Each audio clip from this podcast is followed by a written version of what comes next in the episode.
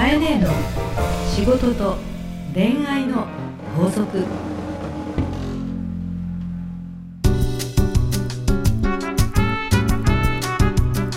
番組ナビゲーターのナグーです。カエネの仕事と恋愛の法則。第84回始まりました。それではカエネ今週もよろしくお願いいたします。よろしくお願いいたします。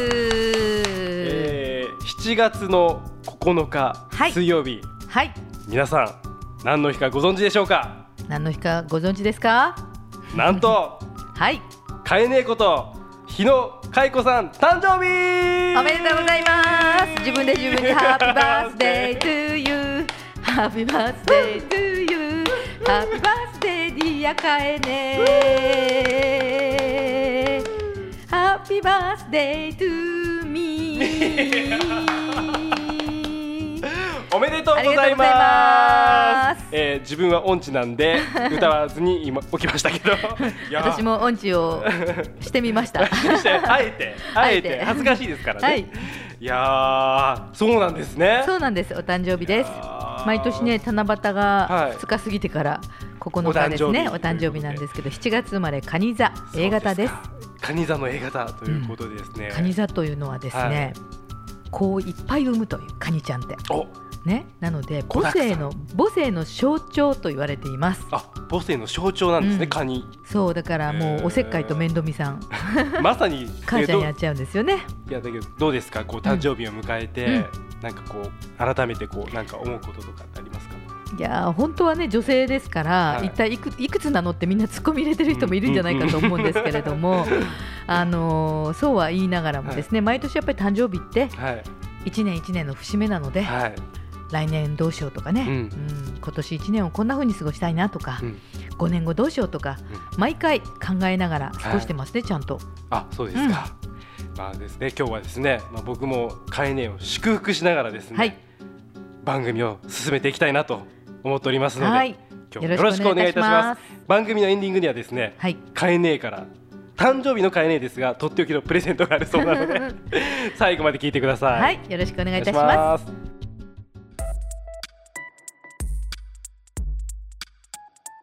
さあ今日も皆さんから届いたメッセージをご紹介していきたいと思います。まずは今日は神奈川県の銀ギラ銀さんですね、ギンギラギンすごいね、かえねこんにちは。こんにちは。いつも楽しく聞いてますよ、はい、えー自分も40代に入り、えー部下からいろいろ人生相談のようなものを受けるようになりました。はい、そこでお伺いしたいのですが、うん。人生相談をする上で アドバイスをいただきたいです。人生相談をする上でアドバイスをいただきたい。はい、なかなか思うように、えー答えられていないように感じているからですと、はい。まあ、まさに人生相談のスペシャリスト楓ですが、はい、いや人生相談を受けてちゃんと答えたいと思ってるけど答えれないってことよね。そういうことですね。ねそれは人生の濃度が薄いもしくは人生相談に答えるべきケースうをん自分が例えば人生は濃くてもはい、パーツパーツでうん。記憶や意識を明確に持っていない、そうですね。語れないってことですそう。っね。てことなんですよね。はい。でもどうなんですか？ナグーは後輩に相談をされたらじどんな風にアドバイスしてますか？どうでしょうかね、だけど自分はそんな深い相談はあんまされないので とは思うんですよね。うん、でかといって自分はあんま人に相談をしないタイプなのであそうなんですね。結構自分の中に溜めちゃったりするので、なんかあんまりこういうケースがあんま自分もないんですよね。だからあんま人生相談をするような玉じゃないと自分は思ってます。はい。えじゃあ後輩から相談されても、はい。アドバイスはあまりしない、まあまあ、だけどやっぱりそこは聞かれたものに対しては、うん。うん、あの分からないとは言わないですけど、うん。やっぱり自分なりの、まあ、答えは言いますけどね。う。ん、その自分の答えはどこから来るものを話してますか、やっぱり経験うん、でしょうね。やっぱり自分の経験の中からでしか話ってできないので、そうよね、はい。だからやっぱり自分の経験を話すでしょ？実生相談って、はいまあせっかくあの銀ギラ銀さん私のバースデーになんかキラキラギンギンって感じで、ですね。えーこういう熱い方にですね、はい。まあ、人生相談を答えるぞっていう方にちょっとうん。まあ飼い主からのコメントと言いますのはですね、はい、私は確かに人生相談を受けることは多いです。うん。それはあの人生相談を受けることが多いというよりも、まあ、はい。人に触れることとか、えー人との打ち合わせをする機会が多いとか、うん。ねまあ、もちろんこのラジオ番組も含めてなんですけど、はい。なのでそういう仕事をしている私がうん。意識しているのは、はい。えっと、過去自分が経験したことをエピソードとしてきちんと引き出しに収めてるんですね。なるほど。うん、ちゃんと整理して引き出しに入れてるわけですね。そうなの。畳んで。なるほど。その答えるときにその引き出しを開けてはい。話していると、そうですね。例えば今回のあのカエネのこのねポッドキャストにしても、はい。えー子育ての悩みが来れば、えー子育てのエピソードがだいたい10個ぐらいあるとかね。だからこのカエネの番組が500回とか来たら困るんだけど エピソードを増やしていかなきゃいけないんですけど。そうですよね、うんとか、えー事業とか会社とかね商売のことが相談されたら、えーその中の例えばお金の話の時と、えー部下の話の時と、ね、創業の話の時とかいろいろあるじゃないですか、はい。広告宣伝の話とか。はい。それぞれに、うん。えーっとそのテーマに合わせてエピソードを引き出しに入れてるんですね。なるほど。そのうん。引き出しに今入れるときに、うん。あの畳んでちゃんと入れてるって言ってたじゃないですか、はい。それってなんか具体的にはい。どのように整理してはい。引き出しに入れてるんですかね、あのーまず、はい。テーマが来ますよね、はい。会社のうん。例えば、社員のモチベーションの話、はい。もし来たとしますね、はい。そうするとそのモチベーションというキーワードっていうのは大体代表的なんですよ。あのうん。人の相談って恋愛か恋愛の中でも彼氏とね、えー別れるか好きになるかとか口説くかとかね、うん。くっつくかとかそういうね、はいはい。大体ね決まってるの。パターンがあるわパタけですね。ーン人の悩みっていうのはね。大体決まってるんですよ。聞いてると。うん、で、えー、とビジネスの話でも資金繰りの話かね創業のきっかけの話か、ねまあ人部下部下の話か上司の話か、うん。まあ大体お金か人か。ね家族でもはい。夫婦のコミュニケーションはい。か子育てのコミュニケーションで、えー子供についての、えー教育の話だったりってはい。あの意外にですね人の悩みってテーマにするとまあ20もないんですよ。あー。ってこ考えると、うん、結構みんな同じようなことで悩んでるってことですかね。そうなんです。で、はいこういう番組ってたくさんあるじゃないですか。はいね、はいあの相談の番組って山のようにあって、はいね、えーそれぞれにいろんな先生がおられてですね。皆さんこう聞いてる方が好きな先生があってとかあのポッドキャストでもたくさんのいろんなものを聞いてる方ってあると思うんですね。はいで、えーだけどもよーく聞いてみてくださいと。はい大体カテゴリー分類がうん ありまして、はいねえー仕事なのか恋愛なのかの両方が多いから私は仕事と恋愛の法則って言ったわけですよね。そうですね。ねでその両方が一人の人に存在してる要素じゃないですか。はい。で今度は仕事か恋愛かってことが大きなテーマだと思ったから、はいじゃあ今度は仕事を分解したら、うん仕事の中には大体56個のテーマしかなくて、へえー恋愛の中には大きく分けると56個のテーマうんしかないんですよ。なそうなんですね。カイネが言うとそうなんだなって。そうですねはいあの皆さんも聞かれていると実は振り分けていくとうん相談の内容というのははい。あの類似していらっしゃると思うんですね。なるほどう。んとなると,、はいえー、とその都度そのテーマに合わせて多くの人が、まあ、悩むであろう、えー回答をすることのエピソードを意識的に自分が経験したこと今日会社でこんなことがあったっていう例えば部下が落ち込んでいたと、はい。そういう時にこんなことをアドバイスしたなという経験、うん。先ほどのナグーが、えーやっぱり人にアドバイスするのは経験だって言ったと思うんですけども、はい。ということは今日私は何かの経験をさせてもらったと、うん。そこは偶然起こったことで、うん。意図的に経験というのはできないじゃないですか、うん。だから、えーたまたま起こった偶然の経験ってあるでしょ、うん。それを起きた瞬間にうんテーマをタグ付けして 引き出しにしまうんですよ。起きた瞬間に？そうはあできるかな。まあ、特に代表的なトピックですね、はい。部下がこういう状況の時に、はいこういうふうに話したら、はえー仕事をもう一度頑張ってくれたうんとかねえーお客様がこんなふうに対応したら、うん。とても喜んでくださったとかっていううんケースがあるわけでしょ、はい。それをいちいち頭にタイトルつけて、分類して引き出しに入れるっていうことを結構繰り返ししてるんですよ。あそんなことされてるわけですね。いや改めて聞かれたらですよ、うん。本当はすごく意識してたわけじゃないんだけど、はい。この銀ギラ銀さんに質問をされて、改めて、えー思い起こすととか、日々そういうことをうん。無意識のようで意識的にやってると、はあ。じゃあなぜ無意識のように意識的にしてたかというと、うん。この銀ギラ銀さんの質問で私も気づいたんだけれども、はい。それは人を育てる立場になったからなんですよ。うんうんうん。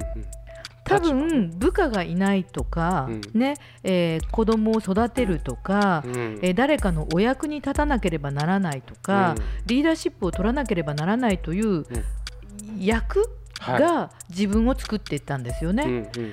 なんとかなんでみんな自分の言うこと聞かないんだろうとか、せっかくこんな風に思ってるのに、うん。どうして思うように人は動かないんだろうとか、ね。えーどうして夫婦でもうまくいかないんだろうとかどうして子供はこんなに愛してるのに思うように動いてくれないんだろうっていうことが起こるときにはい誰かと関わって誰かを一緒に成長させたいなとか少しでも自分が先輩として後輩を助けていきたいと思った時にどうしたらどうしたらって思うとだんだんですね、えーどんな話をしたら動くんだろうとか、うん。あ本を読んでてもこの話ってすごくいいエピソードだなとかこの雑誌で読んでる事例っていいなって思うものをあいつに言いたいなとか、うん。あの子に話したいなって思うことが起こり始めたんですよね。うん。やっぱり立場がはい。まず作るのでこの銀ギラ銀さんがうん。部下から相談を受けるようになったとおっしゃったので、まず相談を受けたことによって過去の自分のうん。部下が悩んでいる経験を少し、えー相談された時に思い出すのではなくて、はいどんな相談をされるのかなということを意識して、なるほど。うん、その部下のために話せるエピソードうん。をいくつか引き出しにどんどん貯めていかれて、でできれば代表的トピック、うん。毎日毎日いろんな出来事あってもうん。1年前の今日の出来事ってナグー覚えてないでしょ？全然覚えてないですね。はい。何年何月何日の何時に起こったことなんて誰も覚えてないじゃん、はい。でも忘れられない出来事ってあるよね、ありますね。はいあるよね。ありますね。一生忘れられないとか、親に言われたあのセリフが忘れられないってあるじゃないですか、ありますね。とか友達に言われたあのセリフが忘れないってこともあるじゃない、あります。友達と10年付き合ってても、うん。あいつのあの一言が忘れられないってあるじゃないですか、うんうん。その忘れられないというトピックだけを分類していくのよ、そういうことか。うん。わかりました。じゃあまずそこからですね。はい。まず分類というところからはい。始めてみてはいかがでしょうか？そうですねりました。かえねありがとうございました。はい。では今週の法則をよろしくお願いいたします。はい。部下の相談はエピソードの引き出しを貯めておけ。カエネの仕事と恋愛の法則。大人のファッションコミュニケーション。講座ァッションコミュニケーション講座。今回はファッションスタイリストジャパンの西岡真也さんをお迎えしてお送りします、えー今回は特別企画をお願いしたいと思います。いつもですね、え私の方で、えー来た質問を読んでえ西岡さんに答えていただいてるんですけども今日はもっと西岡真也をちょっと脱がしてみたいということで、えー西岡さんそのものの様子をですね、えー皆さんにどんな人か知っていただくプチ講座をお願いいたしました。それでは西岡真也のプチ講座お願いいたします。はいこんにちは。こんにちは。こんにちは。の前にですね、うん。かいねさんはい。7月9日じゃないですか。はい。お誕生日おめでとうございいます嬉しい。ありがとうございまます。パンパンパンパン。それ以上年齢は聞くな。あ聞けないですそれはね。さすがに。いやいやいやいやいやえさすがにってどういうこと その方がもっと傷ついた。失礼しました失礼しました。ということでうんあのお誕生日ということもあるので今日はじっくりとイケメン西岡を脱がしてみたいと思いまして、あのラブラブコールでですね、はい、西岡信也さんにぜひとも今日はあのどんな方なのかというのをプチ講座をお願いしたいんですけど、はい、なんかテーマよろしくお願いします。はいそうですね。あのやはりそのスタイリストってうん。どんな職業どんなことしてるのっていうことをよく聞かれるんでですね。そうですね。改めてねいつもいろんなこと聞いてましたけど、はい。改めて聞きたいですよね。ご飯食べれてるのとかも言われますから やっぱみんなねそういうところも知りたいんじゃないかなと思うんで。確かに。はい。余計な世話ですけどね。そうそう。うん。あの僕自身はもう15年やってるんです。ううん。んで個人の方もそうですけどモデルさんとかもコネートしてきたんですけども、うん。やはりそのスタイリストっていう職業の中で、うん。うん今僕が一番大事にしていることは、えー一般の方プライベートですね、はうん。パーソナルの方たちにコネートをしているっていうことを、うん。まあお行っているというかさせていただいてるんですうね。ん。うん。でそれはどういうことなのかっていうとはい、ぜひぜひ聞きたいですね。やはりその今までの常識はうん。その販売員さんに服を提供してもらうこと。うん。けどその常識からその嫌がられてるというかですね店員さんが嫌がられちゃうんですよね。うん。それ、かえさんどう思います？嫌がられてるって。うん。そうね、うん。販売ってどうしてもこうセールスとか、うん。売り込まれるって感じがあって、うん本当に自分に似合ってるのかなっうん。ていう進め方をしてるような、うん。なんかう疑いじゃないんだけどっていうのはあるのかもしれないね。う。ん。どうしてもねあのうん。売られるとかうん買わされるっていう気持ちの中でうん販売員さんが嫌がられちゃってるんですね。うん、なるでほどね。そうなんですよ。でもちろんその服の中に、うん。そのお店の中にうにあるものを提供されるっていう怖さもあるわけですよね。うんでそこをじゃあ僕らはどういうふうな提供の仕方をするかっていうとですよその方を知らない限り、うんその方をの職業だったりとかその方の考え方うんそこを知らない限りは服は提供できないと思ってるんですよ。うん要はたくさん薄利多売の洋服屋さんと違って僕らマンツーマンなんですね。うんでそこに対してしっかりと傾聴してヒアリングしない限りですようんコーディネートはできないんです。なるほど。はい、なのでやはりお洋服ってやっぱり10人十色の中でですね、はい。職業みんな違いますからね。うん。その中でね何でも OK なんてありえないんです、うん。まずは。なのでしっかりとその方たちを知って提供できる新しい職業、うん。うんまあ、これを当たり前にさせるために僕、うん。まあ、この、うん仕事してるんです、へえかっこいいですね。ありがとうございます。この仕事を当たり前にするために。そうなんですよ、ういん。や当たり前になんなきゃいけないんですよね、うん。だって服一つでですよかえさん服一つで間違ってるだのダサいだのね。確かにね。うん、もし思われてたらですよ、うん。嫌じゃないですか。というか洋服って本当に印象が違ってくるものね。うん。うん。顔の造作じゃないんですよね。ね。うん、パッとお会いした時の雰囲気ってすごく重要だと思います。逆に河合さんは、うん。あのカネさんはどうなんですかね？そのおいろんなねうん。あの起業家さんとかね、はい。ビジネスをやられてる方とかもはいたくさんお会いしてると思うんですけど、うんこの方間違ってるわーっていう人っていないですか？いやいますよ。あいるんですよそれはおられますよね け。ど言えないじゃないですか私の性格は言うのよあ。言うんだ めったにいないと思う。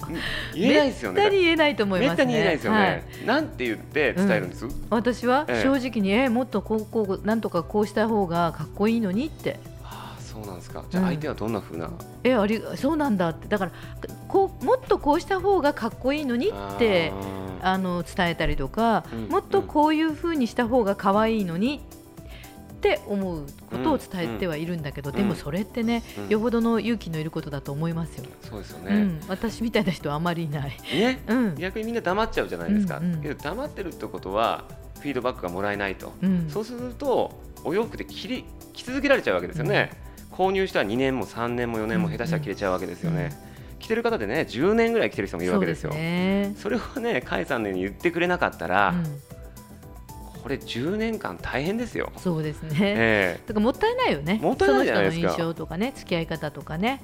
うん、え1年でももったいないし1か月でももったいないですよ、うん。ってことはですよ、うん。それを簡単に提供しちゃいけないんですよって言ってるんですよ僕は。うん、販売員さんに、うん。販売員さんのコンサルも入ってますから。うん、ね売るなって言ってるんです服を。ううんん、その人を知ってからね提供してそれでも買ってもらうなって言ってるんです。うん。本当に欲しいと思った時には用意しろって言ってるんです、うん。うん、それぐらい印象が変わってしまうことがあるんだよ。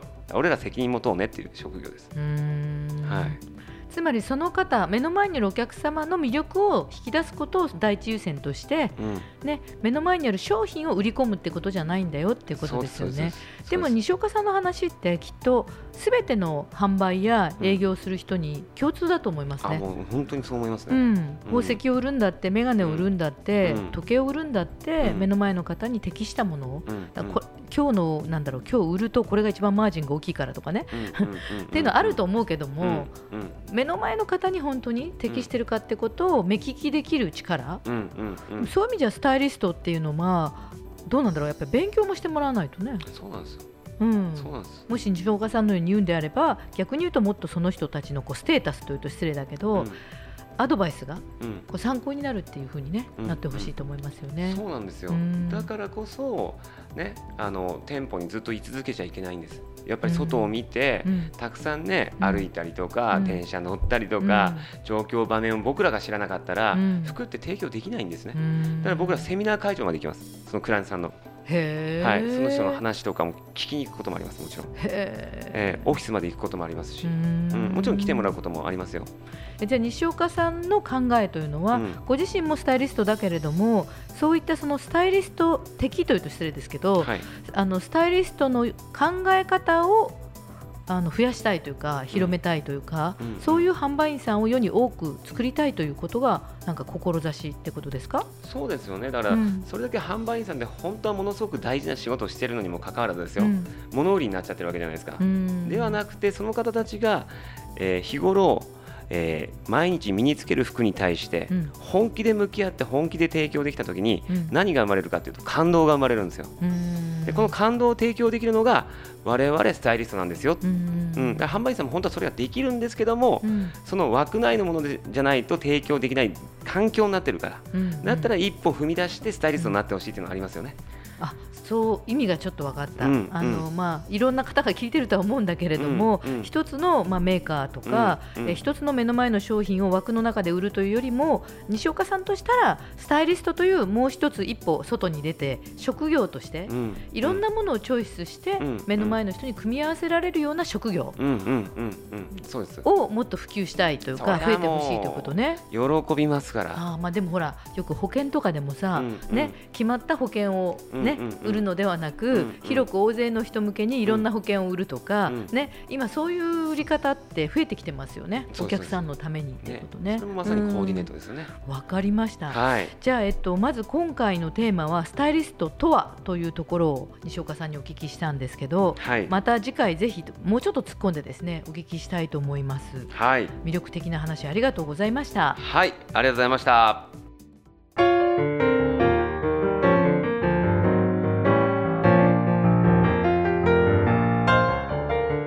さあエンディングのお時間ですがかえね今日もありがとうございました。はいありがとうございました。バースデーお祝いははい。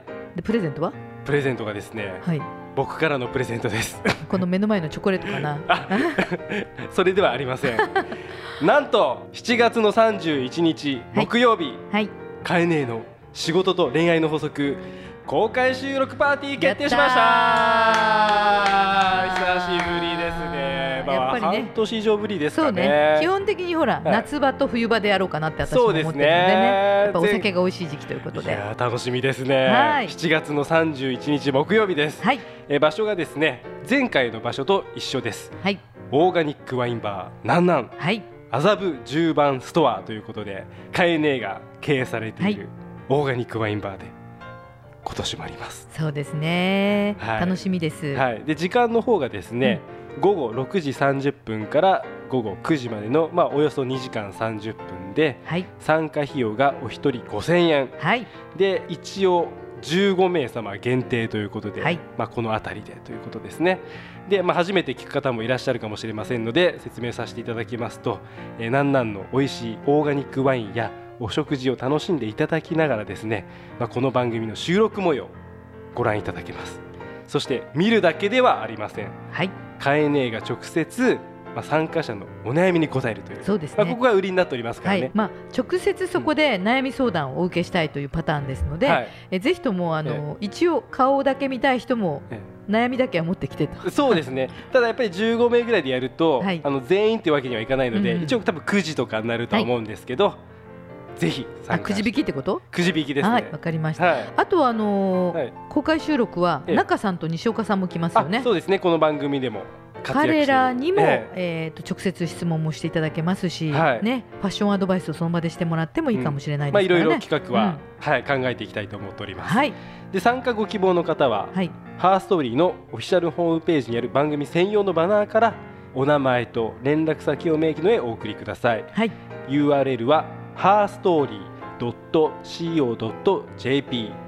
herstory.co.jp です。会場の都合もありあの定員を超えた場合は、まあ、お断りさせていただく場合がありますのでご了承ください。でまた参加の可否につきましてはスタッフから、まあ、改めてご連絡するということなので、まあ、とりあえずまず応募していただけたらなと、あのー公式サイトからカエネのフォームに入っていただくんですけれども、えーすみませんがあのいつもの質問とかご意見フォームで、はい。えー、と公開収録に参加したいと書いていただいて、そうですね。えーとりあえずはお名前と、はい。えーそれからアドレスを入れて送っていただければ、はい。えーこちらからご連絡をいたします、はい。えー抽選になる可能性がありますので、はい。えー先着順ではございませんので、はい。えー、と一旦、えー、と満席になるまでは申し込みを受け付けます。はい。はい、ということで、はいナグーからのプレゼントでした。これがプレゼントなの？買えねえにはなかった。寂しいな。じゃあ帰りにちょっとナグーにおごってもらおう。よーし、はい。今日はお金がないけど頑張るぞ。よくわかんない。はいじゃあ買えねえ。来週もよろしくお願いいたします。この番組はハーストーリーとファッションスタイリストジャパンの提供でお送りしました。